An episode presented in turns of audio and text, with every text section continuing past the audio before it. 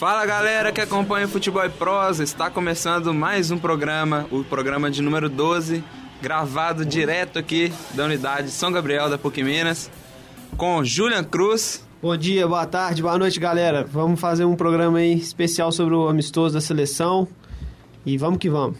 Frederic Cortes. Fala aí galera, bom demais estar aqui com vocês de novo e vamos falar um pouco da, da seleção brasileira aí. Abner Faustino. Olá galera, é, vamos falar um pouquinho aí, até um pouco dessa seleção brasileira, como que está se preparando, para ver se entra em mais uma eliminatórias para próxima Copa do Mundo. Marco Túlio Minelli. Fala galera, oi João, é uma honra fazer o programa com você. É... Vamos falar sobre como como o Julian, o Frederico, os meninos já salientaram, vamos falar de seleção brasileira o Sub-23 e o aniversário do Atlético que aconteceu essa semana. Abner Faustino, o que você tem a dizer sobre a seleção? Então, é, como você já puxou, hoje é só seleção então, né? É, primeiro falar um pouquinho dessa seleção aí, né, que vem de uma Copa do Mundo muito traumática, mas com, não sei se os amigos concordam, mas com o trabalho do Dunga bem Assim, se não é um trabalho perfeito, excelente, que ainda tem muita coisa para melhorar, um trabalho bem consistente, bem é, seguro, com uma zaga muito boa, mesmo a zaga que sofreu muito na Copa do Mundo, a zaga que o Dunga tem planejado aí para a seleção, com Thiago Silva, Miranda, tem sido uma zaga muito segura e o ataque agora também está começando a, a deslanchar. Vamos ver se é um Tardelli, né, sem o, o camisa 9, deve jogar o Luiz Adriano, mas ainda não é certeza. É, a gente tem o Firmino para esse jogo que talvez jogue também e é isso que eu queria falar. Tá fazendo falta demais um camisa 9, a gente não consegue pensar num bom camisa 9 para a seleção hoje em dia.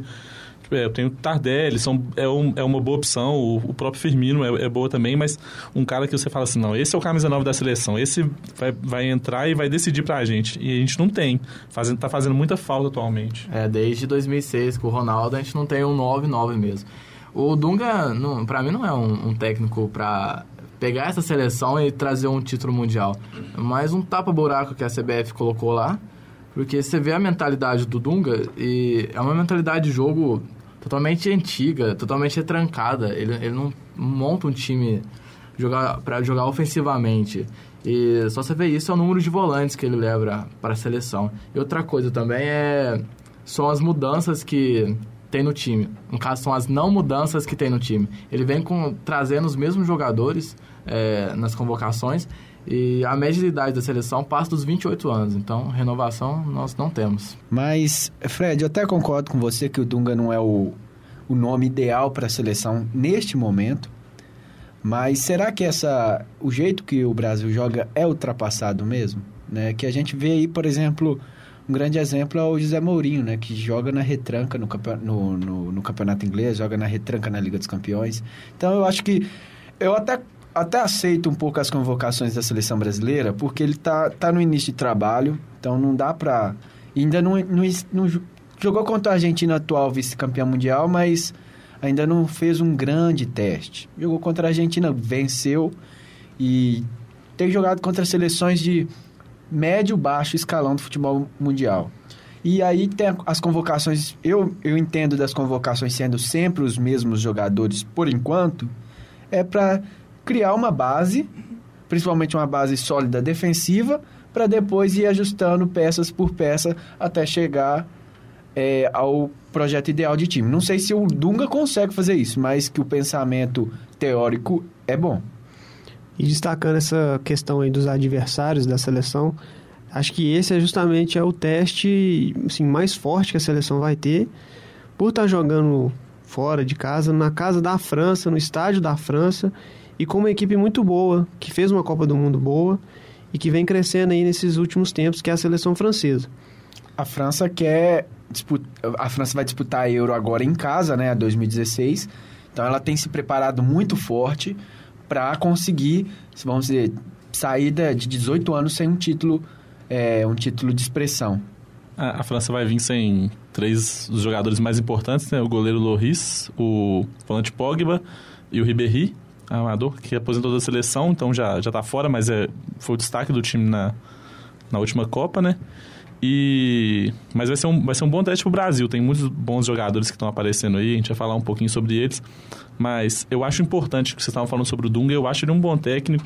Eu não sei se, se é o técnico ideal para a próxima Copa do Mundo, mas ele é um, ele é um técnico que, que vai trazer o Brasil de volta no lugar onde é que ele merece. O Brasil, Brasil ficou meio é, por baixo no, em relação aos outros países por causa da goleada que tomou e agora ele depende de bons resultados. Então eu acho justo manter um, uma, uma, mesma base para essas convocações e um pouco mais para frente pensar na renovação. O Dunga ah. é um treinador que monta um time, né? Ele faz um time ter uma característica. Ao contrário do Filipão, por exemplo. Não sei se vocês concordam com a minha opinião. Ah, discordo, eu, eu, discordo. Eu já concordo com a opinião do João. É, o Dunga tá sempre tentando levar o mesmo time para todos os jogos. E eu acho que isso, às vezes, é, ele falha nisso, de não querer mudar. Às vezes ele é cabeça dura de não querer tirar um cara só para manter a filosofia dele. Se você olha na primeira passagem do Dunga, o time era muito bem estruturado, tinha um time mais recuado, que jogava no contra-ataque, mas tinha uma cara de time. A, a, seleção que o Brasil jogou a última Copa, por exemplo, já era uma seleção bagunçada, muito dependente do Neymar, do talento do Neymar, às vezes do Oscar aparecendo de, de lampejo. Eu discordo, João, sabe por quê? Porque na Copa das Confederações, para muita gente o Brasil era a melhor seleção do mundo. Destruiu nas Copas das Confederações. Tanto que ganhou da Espanha, que era então a atual campeã, fácil, 3 a 0 A seleção do Filipão tinha sim uma base. Mas a gente está pegando um jogo específico, que é o 7 a 1 foi um jogo marcante. Mas estamos pegando um jogo específico e colocando sobre todo um trabalho, como fizemos com Dunga, pegamos a eliminação para a Holanda na Copa do Mundo e julgando todo um trabalho em cima daquele jogo. O trabalho do Filipão foi ruim? Foi porque a meta era ganhar a Copa do Mundo. Mas ele conseguiu montar assim um time. Tanto que o Brasil teve um momento que a, a, zaga do Brasil era a melhor zaga do mundo.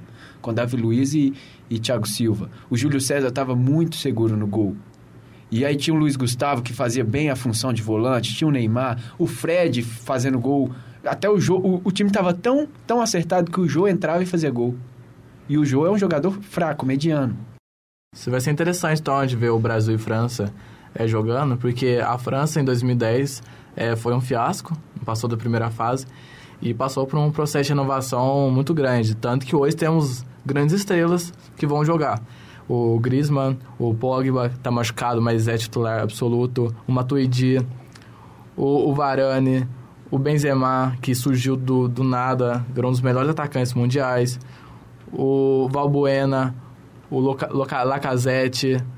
As França tem revelado bons jogadores, tem, tem fazendo uma escola muito boa. E não só revelando jogadores. jogadores. Jovens, e não só, e jogando bem. O estilo de, de, de jogo da França é muito ofensivo. É, tanto na primeira fase foi uma das melhores ataques da, da Copa do ano passado. É, meteu cinco gols na Suíça. Não é fácil fazer Sim, cinco é gols Suíça na Suíça. que não toma gols em Copa. Então, é, a França tem um time forte. Eu, eu, na minha opinião, a França é um time um pouquinho acima do, do Brasil. Eu acho, né? Não sei vocês. Eu já considero a, melhor, a quarta melhor seleção do mundo, atrás da Alemanha, Holanda e Argentina. Porque a França já tem um trabalho já mais Contínuo, mais né? contínuo. É, assim, né? para a próxima Copa, a França já pensa num, num, possível título. E trazendo alguns destaques dessa seleção francesa, principalmente com relação ao, ao ataque, que é Benzema, que joga no Real Madrid, joga no trio Cristiano Ronaldo, Benzema e Bale. BBC. Faz seus gols, é artilheiro no Real Madrid. Lacazette, que é o artilheiro do campeonato francês, jovem, vem se destacando muito no Lyon, que faz uma grande campanha no francês. E o Griezmann, que foi contratado recentemente pelo Atlético de Madrid e vem se destacando, fazendo boas partidas, fazendo bastante gols. Então acho que essa seleção pra, essa seleção francesa no meio campo para frente, ela é muito boa. Valbuena também fez uma Copa do Mundo muito boa. Matuidi tem se destacado no PSG. Acho que o ponto fraco da seleção francesa é justamente a defesa. Apesar de ter o Varane, que é um jovem zagueiro do Real Madrid, muito bom jogador, mas que atualmente vem sendo reserva do Real Madrid. Então essa questão de ritmo de jogo para ele pode ser um pouco falha nessa, nesse, nessa questão. Além do goleiro titular, Loris está machucado. Então acho que o, o, o, Deschamps, que é o treinador francês, deve entrar com o Mandanda, que é o do Olympique de Marseille, que não é o melhor goleiro francês. É, apesar do time da França eu, eu, achar melhor, vai ser um jogo muito equilibrado e não vai ser surpresa se o Brasil ganhar e ganhar bem. É, falando, a gente estava falando do, do, do Deschamps, que é o treinador da seleção francesa, e ele e o Dunga se enfrentaram há 17 anos atrás como capitães das, das seleções na final da Copa do Mundo de 98. E agora eles vão estar, tá, como técnico da seleção, se enfrentando novamente. No mesmo estádio, inclusive, né? Palco daquele 3 a 0 França campeão do mundo, Show 98. É, o Brasil vai jogar com o time principal e enquanto isso, nessa semana também tivemos a convocação no Sub-23. O Galo mudou bastante o time que mandou pro, pro Sub-20. Lógico, vai aumentar a idade, mas é um time bem diferente, com, com o Lucas Silva, com o Fred do Shakhtar, Rodrigo Caio, o Anderson Talisca, o Alisson do Cruzeiro, o Eric, que foi o revelação do brasileiro ano passado, o Felipe Anderson, que está jogando bem na Lazio, o Vinícius Araújo, que está jogando bem na Bélgica, e o Vitinho. É, esses são os destaques do ataque. Também tem no, na zaga o bom zagueiro Gustavo Henrique, o bom lateral esquerdo do, do Leverkusen, o Wendel, e o Douglas Santos, do Atlético. É, eu acho que é uma seleção boa, não é uma. Nossa, que geração sensacional. mas um, um, uma, um ponto que eu acho que, que vai ser meio duvidoso é os goleiros. Não, os goleiros não tem nenhum goleiro que você vê se destacando num, num bom time de. Titular num time de ponta da seleção brasileira.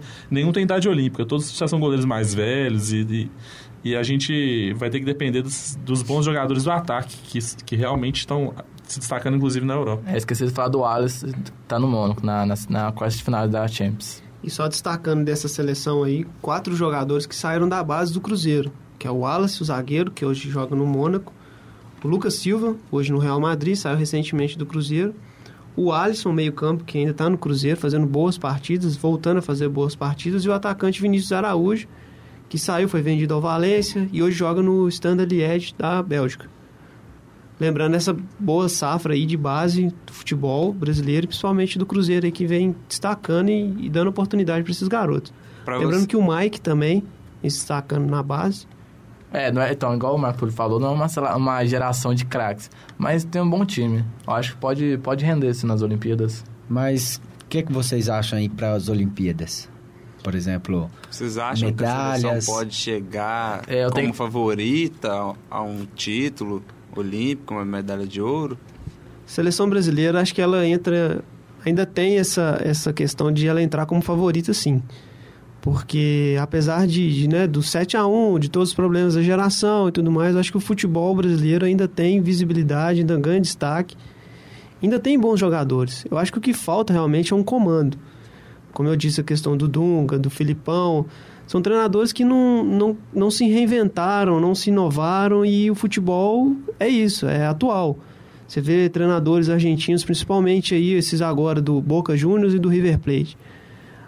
É, Galhardo no River Plate e a Rua Barrena no, no Boca.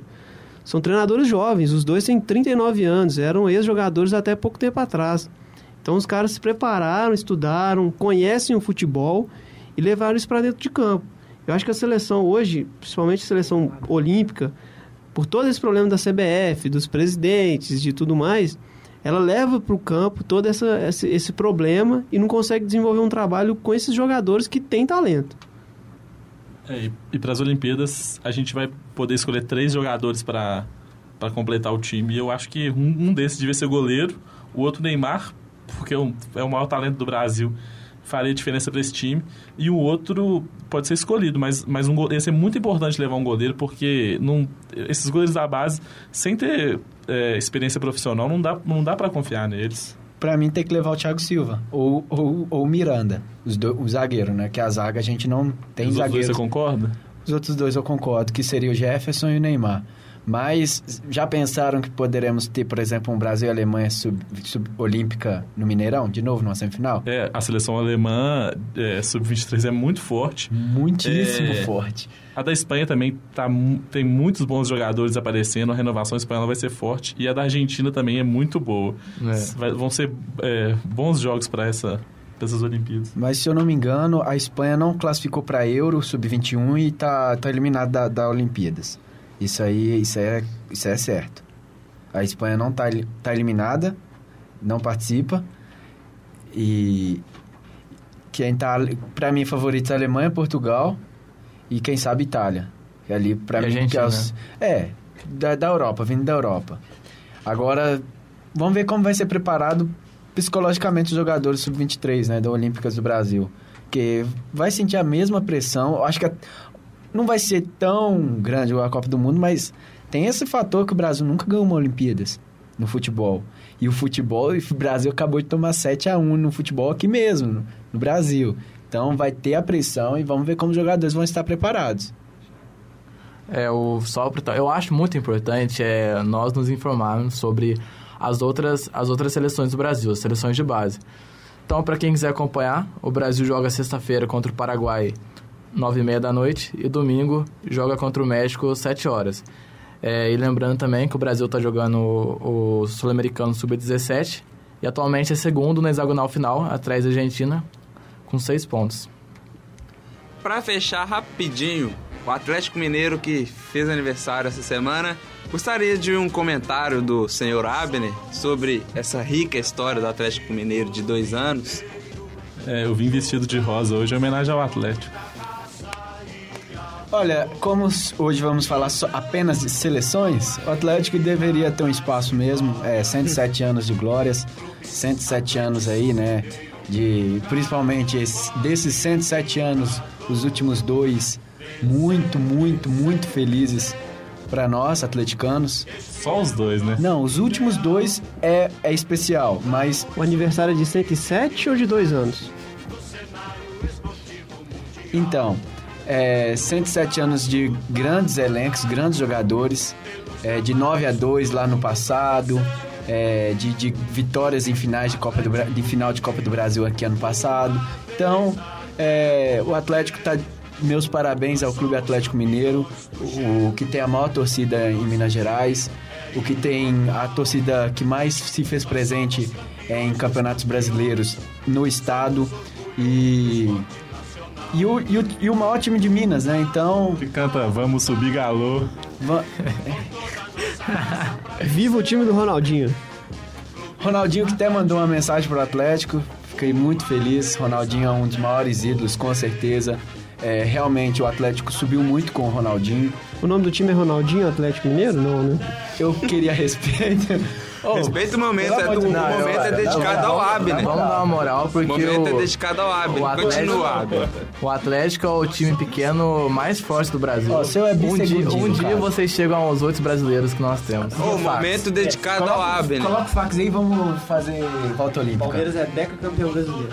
Mas então, é, parabéns ao Clube Atlético Mineiro que com sua história centenária, com seus grandes ídolos, com sua grande torcida, é uma torcida que merece muito, muito os títulos que vem conquistando, uma torcida que nos momentos ruins, nos momentos bons, sempre esteve ao lado do clube, tanto que no, na terça-feira tivemos uma festa incrível no centro de Belo Horizonte, com torcedores fazendo quase um carnaval fora de época.